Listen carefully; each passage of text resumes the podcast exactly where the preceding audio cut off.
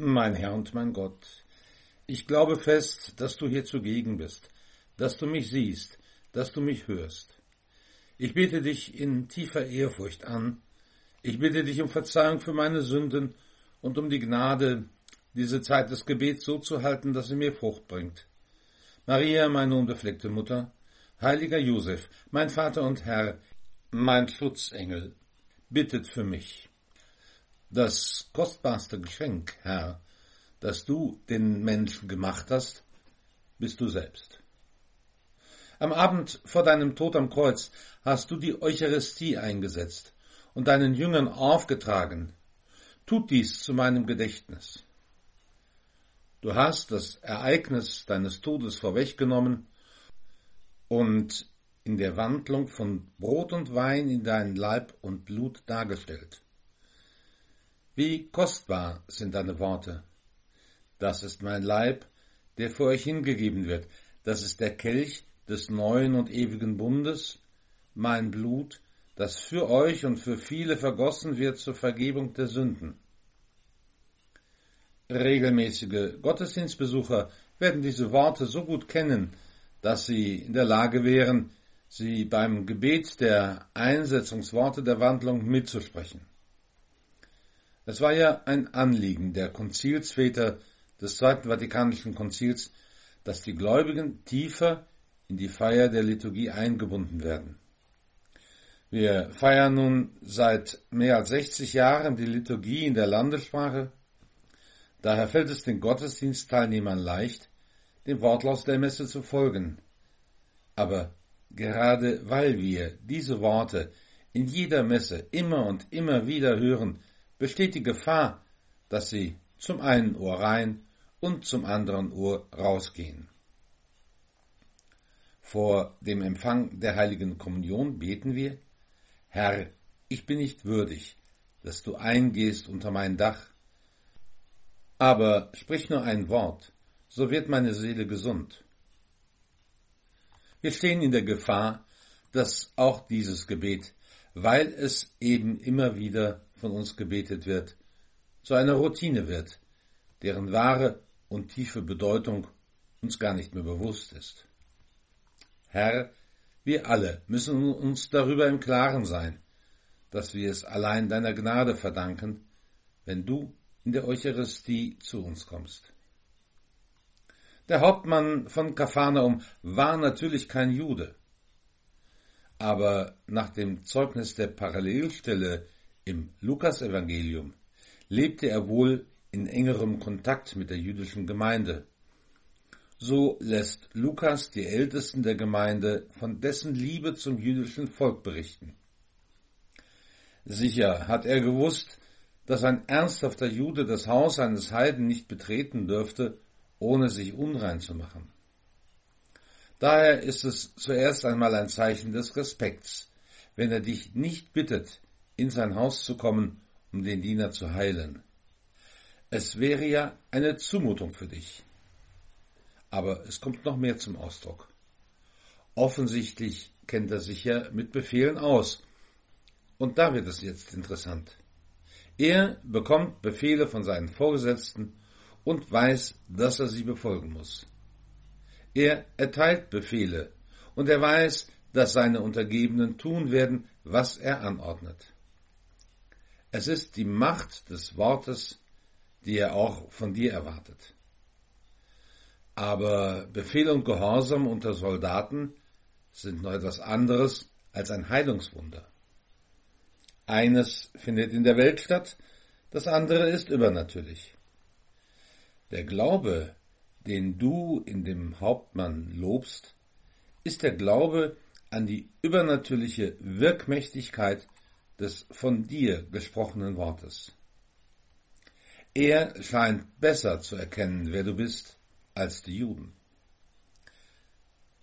Herr, du hast den Priestern deine Worte anvertraut.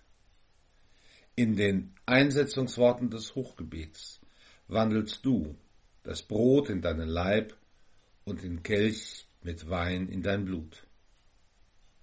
Dir ist der Hauptmann nur einmal begegnet. Wenn wir aber täglich die heilige Messe feiern, dann haben wir täglich auch die Begegnung mit dir unter den eucharistischen Gestalten. Wir begegnen dir und müssen uns darüber im Klaren sein, welch unglaublichen Anteil an der Wirkmächtigkeit deines Wortes du uns anvertraust. Und dann kommst du zu mir. Das Haus des Hauptmanns hast du tatsächlich nicht betreten. Von mir aber lässt du dich verzehren. Du willst ein Teil von mir werden. Von der Haltung des Hauptmanns darf ich lernen. Natürlich bin ich nicht würdig, dass du zu mir kommst. Und die Gefahr der Routine besteht eben darin, dass ich mir dessen nicht mehr bewusst bin. Wie schnell sind diese Worte nur so dahingesagt? Ich bitte um Vergebung für die vielen Male, in denen ich diese Worte einfach nur gewohnheitsmäßig nachgesprochen habe.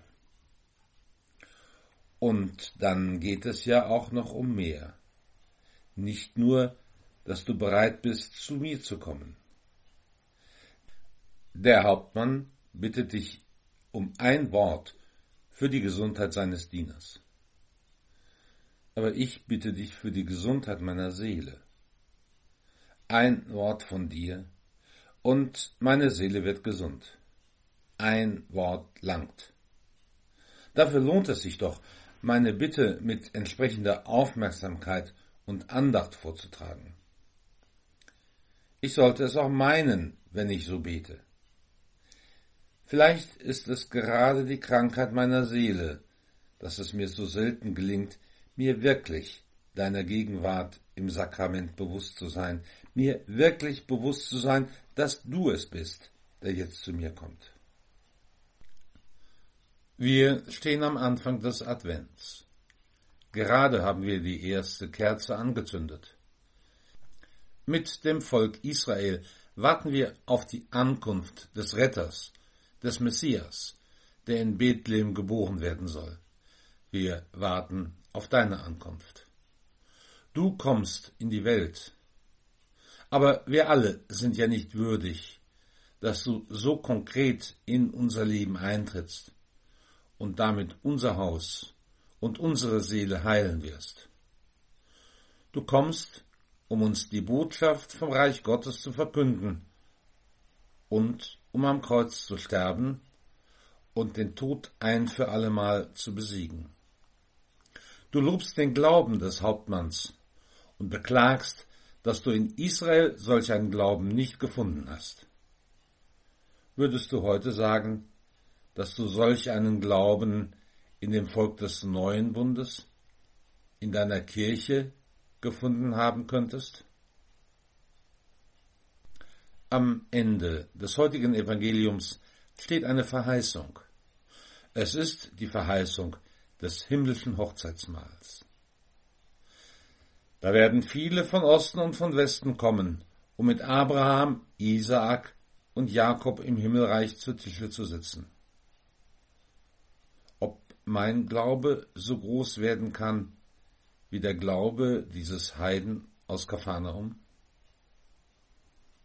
Nicht aus meiner eigenen Kraft. Aber sprich du nur ein Wort, dann wird meine Seele gesund. Ich danke dir, mein Gott, für die Vorsätze, Regungen und Eingebungen, die du mir in dieser Zeit der Betrachtung geschenkt hast. Ich bitte dich um die Kraft, sie zu verwirklichen. Maria, meine unbefleckte Mutter, heiliger Josef, mein Vater und Herr, mein Schutzengel, bittet für mich.